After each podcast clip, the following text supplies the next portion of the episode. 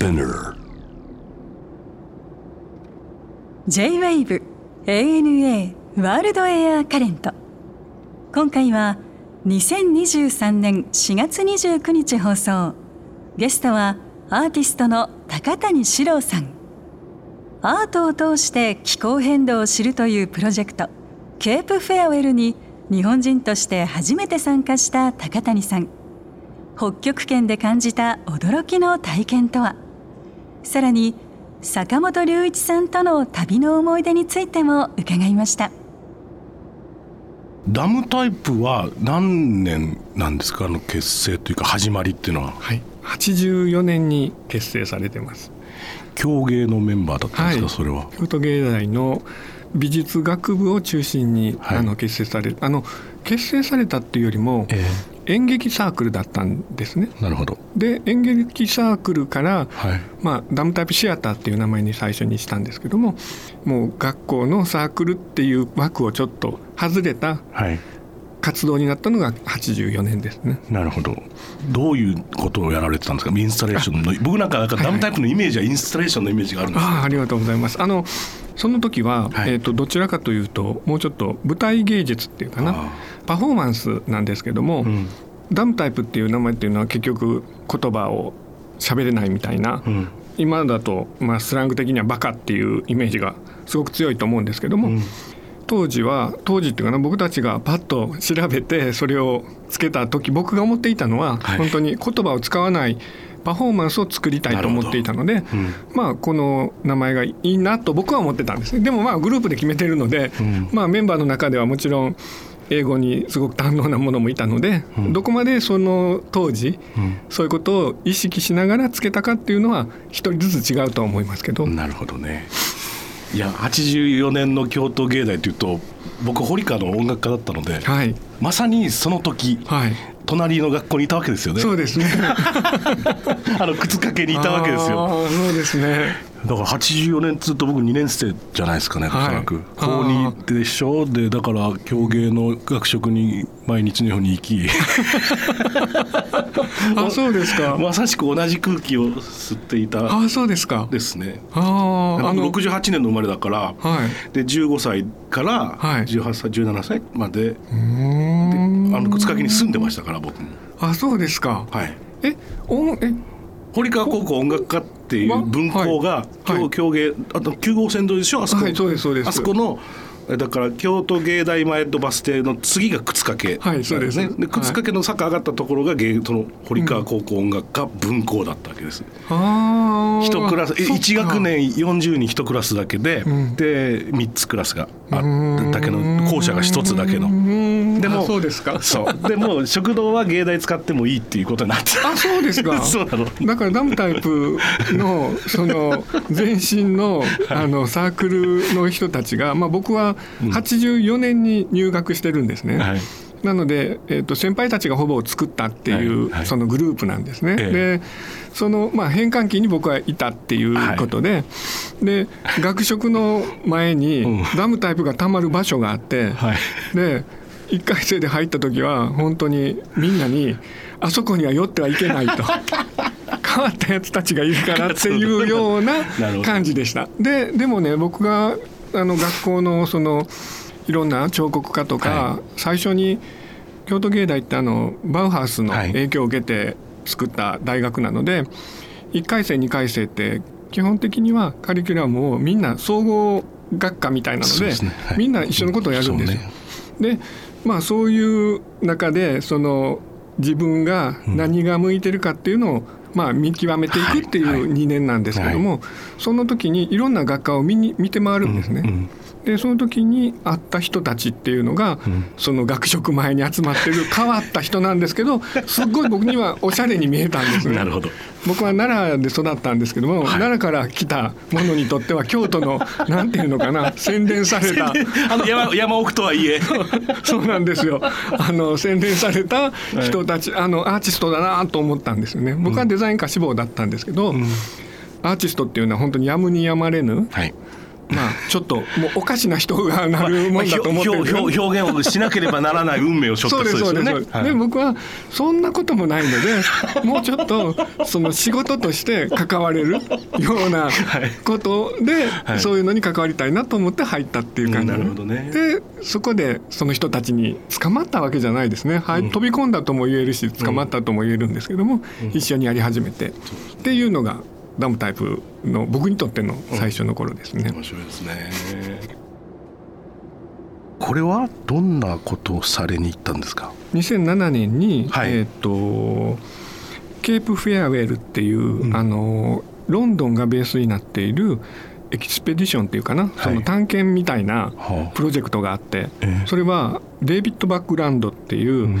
アーティストが主催してるんですけども、はい。彼は冒険家で、うん。自分でもヨットを持ってるような冒険家なんですけども、彼が気候変動にはい。やっぱりそのすごく興興味があるっていうかな、うん。すごく問題だと思っていて、でアーティストと科学者をええ。一つの、まあ、帆船なんですけども探検船みたいなのにはい。乗せて、は北極圏を旅をして、うん。その旅っていうかなそのまあ科学者はそれぞれの海流の調査をするようなは使命を持って乗ってるんですね。うん。でアーティストの方はそれと一緒に北極圏を旅することで、うん。気候変動の影響っていうものを、あのどういうふうにアーティストが捉えて、はい。作品に反映していはい。くということを目標にしている、はいなんていうかなプロジェクトがあって、はい。その話が中谷藤子さんっていう霧のアーティストがいるんですけども彼女にあの最初誰かいい人がいないかっていうので来たんですね。うん。で中谷さんはあのもちろん参加したかったんですけども、はい。やはりそのすごくハードな 旅なので、えっと、それに参加できるかどうかちょっと分からなかったので、僕にあの僕は一緒にその頃よく仕事をしてたので参加することになったんですけども、うん。結局そのスバルバールっていうところまで飛行機で行ってそこからグリーンランドに渡ってグリーンランドからずーっと南下してアイスランドまで来てなるほど。帰ってくるっていう旅なんですね。でその間にその海流のことを調べたりとかオーロラを見たりとかそういうことをするという、なるほど。実際そのまあ調査みたいなもんだと思うんですけれども、はい気候の温暖化とかそのっていうのはやっぱり実際感じられた現実っていうのはどういうことになるんですか？そうですね、うんあのね結局ねまず最初に、はい。氷河に船で回ったりするんですね、とかグリーンランドについてもいろんなフィヨルドの中に入っていったりするんですけども、その何年前はもっと3キロ前まで氷河があったのに、はいはい。今はもうこんだけ後退してるとかって言われるんですけども、僕たちにとっては初めてだから そうだね。でもうびっくりするような大自然なんですよ。そうだね。だからその場ではそんなこれが後退してるとかっていうことはもう全くわからないですね。もう比較できないからね。比較できないから、はで大自然はすごくて、はい。そういう意味では僕がゲットした情報としてはやはり自然がものすごく大きくて、うん。我々人間は本当にちっぽけな存在なので、まあそういう意味では唐谷さんとかが昔よく言ってられましたけども唐谷光金さんが、その人間がやる行為で、うん。その地球の気候が変わるなんていうことはあるんだろうかって。思うぐらいなんですけどもそれを変えてしまってると思うと、はいちょっとゾッとするっていうか身につまされて気候のことを考えないといけないんじゃないかなとは思いましたねそうで。すね。僕の記憶が正しければですけどさ去年か一昨年ぐらいはグリーンランドだってもうあの雪じゃなくて雨が降ったでしょ？あそうですよね。そうですよね、うん。要するに、雪じゃないという、はい、とかその年もはい。一度北極圏の結構奥まで氷がなくなったっていうのがありますよね、夏にね。うん。あのずっと絶対に中心部っていうかな北極点とかは氷なのに、はい。結構なところまで溶けてしまうっていうことが結構起こってるっていうのは、まあそういうデータを見るとちょっと恐ろしいなと思いますね。あのーはい、高谷さん自身はその自分で感じられたそのグリーンランドで体験されたことっていうのはどういうふうにこのいわゆるアートとして作品化されたんですか？あ、そのエキスペディション自身は何か結果を出さないといけないわけじゃないんですね。はい行って体験してもらうことが重要ですと。うんでその旅行ですごく一番驚いたのは、はい。えっと、グリーンランドからそのアイスランドに戻る時なんですけども、はい。海に出てすっごいうねりの中に船がもあのうねりっていうのはね船が30メートルぐらいなんですけども波のスパンが何百メートルかあるようなはい波のなるほど。こううねりなんですね。もう船立っちゃうやつだね。そうです。で あの何百メートルというのはスパンがね、はい。だからその底にいる時は、ん。船の穂先よりも全然高いところまで海面に。海面があるんですね、両側、はい。で次の瞬間ヒューって上がったら、うん。世界が見えるんですよ、本当になんかあの葉っぱの上のアリンコみたいな、うん。うん。なんかこういう体験っていうのはやっぱりその気候変動自身のことは分からないですけど、うん本当にちっぽけだっていうことはすごくわかるっていうか、もうこんなのすぐうん。プチって死んじゃうなって思います、ん。なんかそんな体験をうんしたのが本当に貴重な体験でしたね。旅という意味では。なるほどね。行ってそのまあこれ旅行者として楽しめるとするとどんなことがあるんでしょうか、ロングイエーベンっていう、はい。えっ、とノルウェー？の北のスバルバール諸島っていうのがあるんですけどもそこまでは飛行機で行けるんですよ。はい。でそこはもう白熊がいるようなうん。氷の島っていうかな、はい。だからそこにはねすごくホテルもちゃんとあるので、ん。そこは旅行者もいるはずですよ。あ本当、ん。温泉なんかもあるんだって、あ温泉はね、うん。アイスランドに着いてからですね。あそうですか。はい、アイスランドは温泉もあるし、うん。あとその北極圏をずっと回ってきた後だったので、はい。北極圏って結局色がないんですよ、うん。白とグレーだけっていうか。はいはい。でその島の港に入ってきた途端に緑が見えるんですよ。で赤い家とかそういうものが目になんか焼き付くように入ってくるっていうか、うん。でまあやたどり着いた後。で船から降りてそしたら温泉っていうかな。なんかね船から一人でプラプラっと街を歩いてたら、うん。こう温水プールのうん。な巨大なのがあって、でなんかものすごく田舎のちっちゃな港町なんですよ。うん。でもすっごくこう整備された設備で。うん。だからシャワーもちゃんと完備されててでシャワーのところに監視してる人がいて、ん。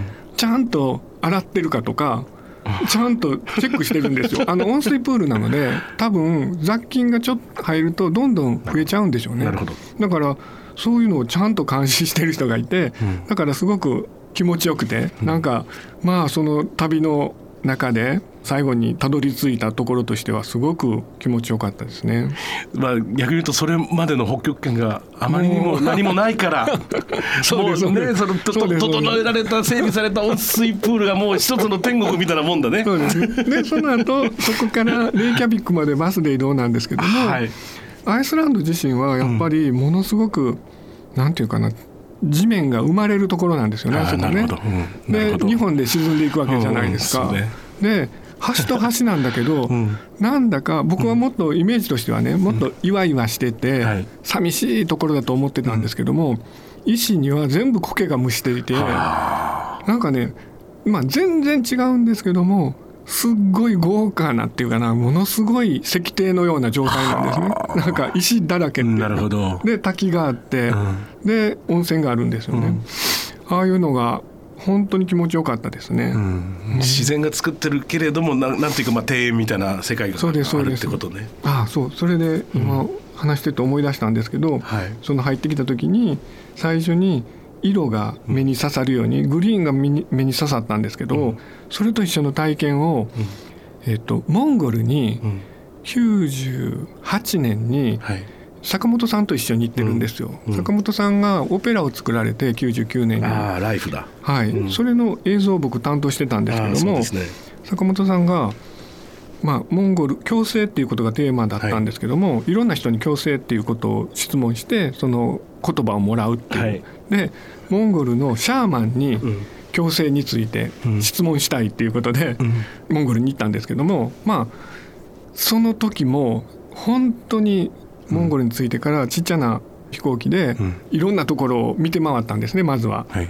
でその時に感じたのが本当にこう砂ば土漠なんですよ。うん。だからもっと緑のイメージだったんですね、うん。僕のモンゴルのイメージは。草原,、はい。草原みたいな、はいはい。それがそんなことは全然なくて、はい。もう本当に薄い薄いところに草がちょこちょこっと生えてるだけで、うん。だから飛行機から見たら本当にもううん。茶色っていうかな、はい。もう土の土漠の上をはい。延々飛んでて、はい。もう進んでるのかどうかもわからないぐらい何も目標物がないんですね。でそういう時に遠くに緑とか、うん。そういうものが見えると本当に遠くでも発見できるんですね。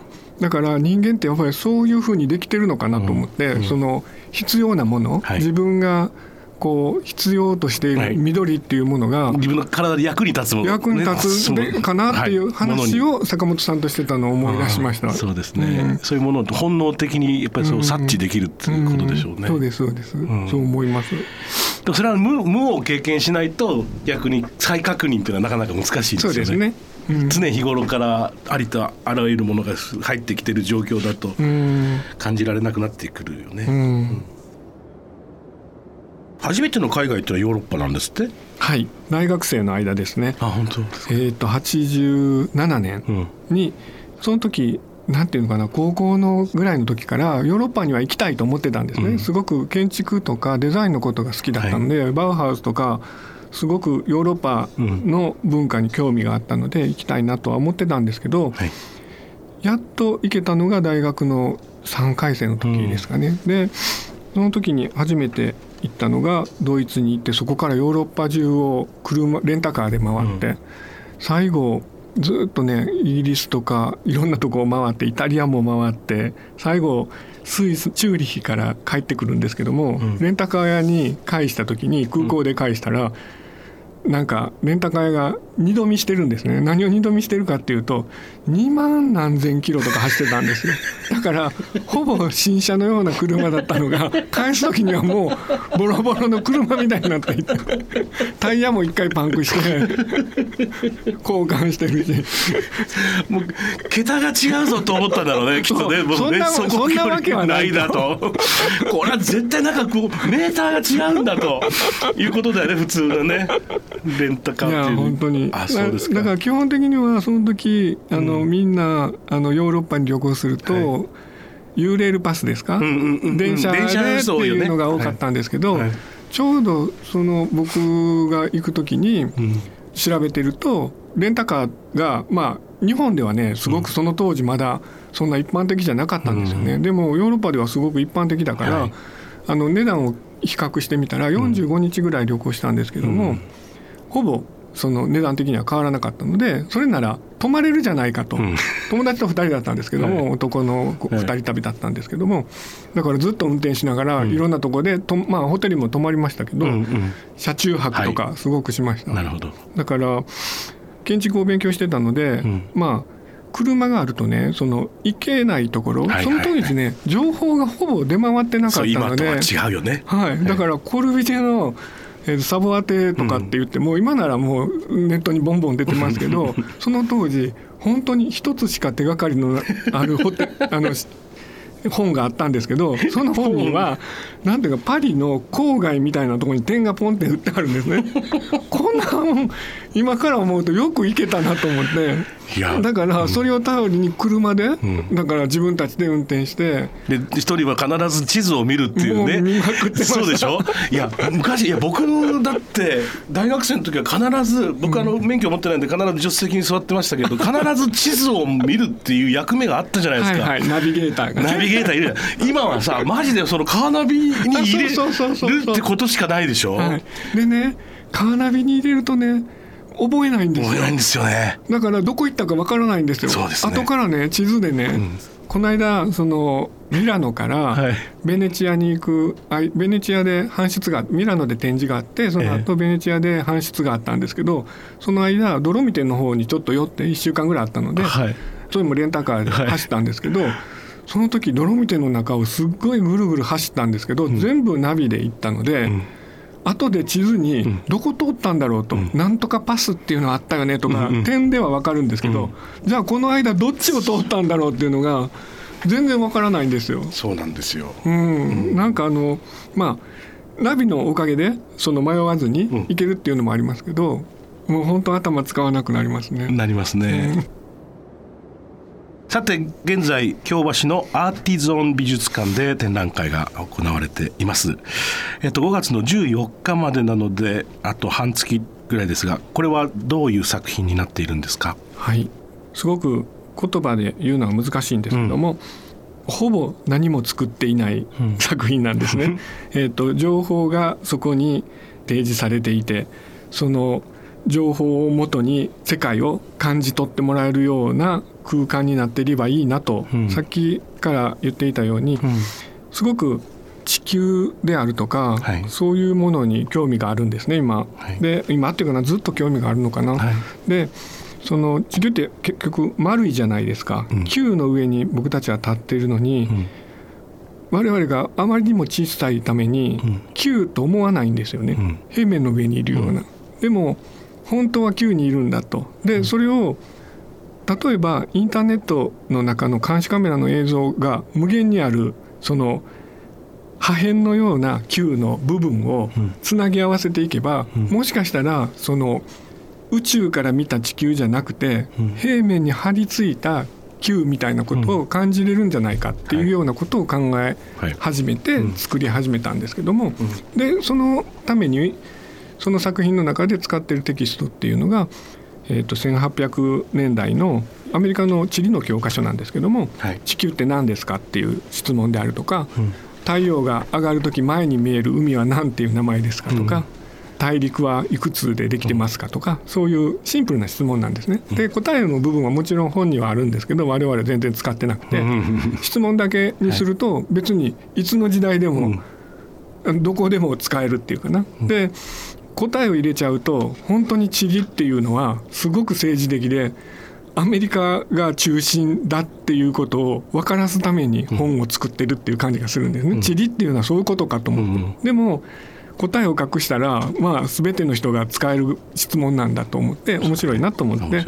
その質問とあとは坂本さんと一緒に作った16枚のフィールドレコーディングのレコードがあるんですけどもそれは世界中の16都市からあの坂本さんの友人に頼んでもらって、録音したフィールドレコード都市の朝昼晩のような感じのイメージの音を取ってきてもらってそれをレコードに焼いてるんですね。うん、でそのレコードが16箇所展示室に展示されていて、はい、いわゆるその音だけで世界のいろいろなところのノイズが時間に沿って流れていくような、うん、なんていうかなそのそれも球のようなものを感じたら面白いなと思いながらちょっと作ってたというかな。まあそれはまあ分かるかどうかは別として、うん、こっちの思いとしてはそんなことを考えながら作ってた作品です。